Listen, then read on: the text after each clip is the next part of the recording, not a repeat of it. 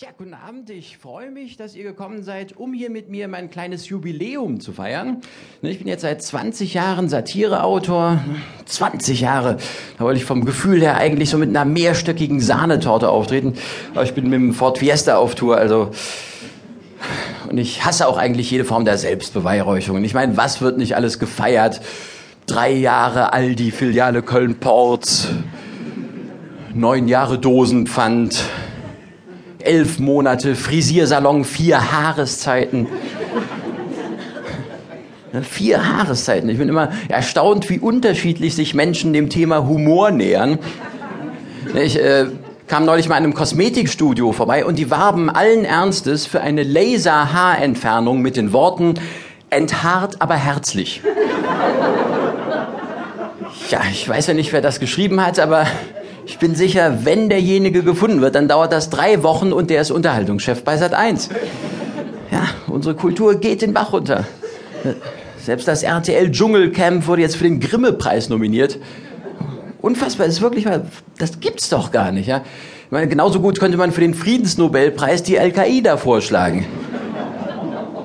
Die Kultur geht den Bach runter. Sogar Daniela Katzenberger missbraucht inzwischen die Erfindung des Buchdrucks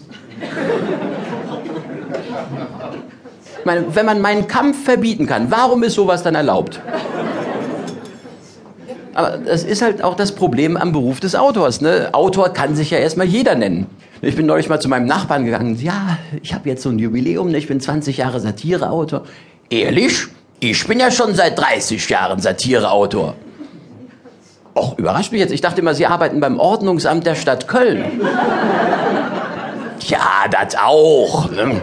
Aber neulich erst beim Geburtstag von der Tante Ursula, ne, da habe ich geschrieben, pass auf, die Ulla, die Ulla, das ist vielleicht eine Trulla. haben die gelacht, das ist mir morgens einfach so unter der Dusche eingefallen. Man hat es oder man hat es nicht. Ne? Und das Beste ist, ne, die Ulla, die ist tatsächlich eine Trulla. Ne? Deswegen haben die auch so gelacht, ich bin vielleicht eine Marke, ehrlich. Ja, wir leben in einer seltsamen Zeit. Ne? Ein Beamter nennt sich Satireautor. Ne? Wer am tiefsten im Hintern von Dieter Bohlen steckt, nennt sich Superstar. Ne? Und die magersüchtigen Selbsthilfegruppe wurde umbenannt in Germany's Next Topmodel. Irgendwie will jeder davon ablenken, wer er eigentlich ist. Und irgendwie will auch jeder woanders sein als da, wo er gerade ist. Ne, zum Beispiel ein Teenager will nicht an der Schule sein, sondern im Fernsehen. Der Lehrer will auch nicht in der Schule sein, sondern ein Café auf Teneriffa eröffnen. Und der Kaffeebesitzer auf Teneriffa sehnt sich nach der Einsamkeit der Antarktis. Komischerweise kommt niemand auf die Idee, sein Glück da zu suchen, wo er gerade ist, oder einfach mal um die Ecke zu gucken. Ne, für einen heutigen Teenager klingt das wahrscheinlich verrückt, aber im selben Moment, wo er sich gerade von Dieter Bohlen sagen lässt, dass er noch sehr lange üben muss, um irgendwann das Prädikat Scheiße zu erreichen, Äh, Im selben Moment könnte er doch im Park mit dem süßen Mädchen aus der Nachbarklasse Händchen halten. Ja, guck doch einfach mal um die Ecke. Man muss nicht ins Fernsehen. Ich hatte neulich mal eine Anfrage von einem Fernsehproduzenten so, äh, Herr Jakob, wir haben eine neue Showauflage und wir wollen Sie unbedingt dabei haben. Auch interessant, worum äh, soll es denn gehen? Na, ich will mal ganz ehrlich sein, also die Show dauert zwei Stunden und wir müssen noch ein bisschen Strecke machen. Strecke machen. Äh, ja, genau, Strecke machen. Das heißt, er brauchte irgendwas, und zwar egal was, um die Zeit zwischen zwei Werbeblöcken zu füllen. Der Inhalt, wie immer beim Privatfernsehen, egal.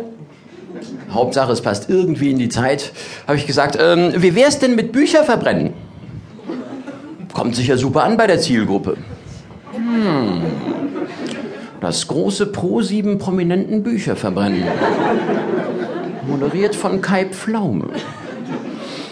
Ach, es war ein Gag, natürlich. Sehr gut, Herr Jakob. Genau sowas suchen wir. Wissen Sie, auch Hitler-Gags kommen immer super an, bringen eine Traumquote. Was wir für Sie jetzt natürlich noch brauchen, das ist ja ein äh, Unique Selling Point. Ein was? Ein Unique Selling Point. Etwas, das Sie einzigartig macht. Ach was. Sind Sie vielleicht schwul oder Jude oder vielleicht sogar beides? Nein. Mist. Wissen Sie, wir brauchen was, wo man sagt, der Jakob, das ist der Typ mit der Tüte über dem Kopf. Typ mit der Tüte über dem Kopf? Na, jetzt nur als Beispiel. Als Beispiel wofür? Naja, für irgendwas, dass man sie halt direkt erkennt. Sind Sie sicher, dass man mich so direkt erkennt?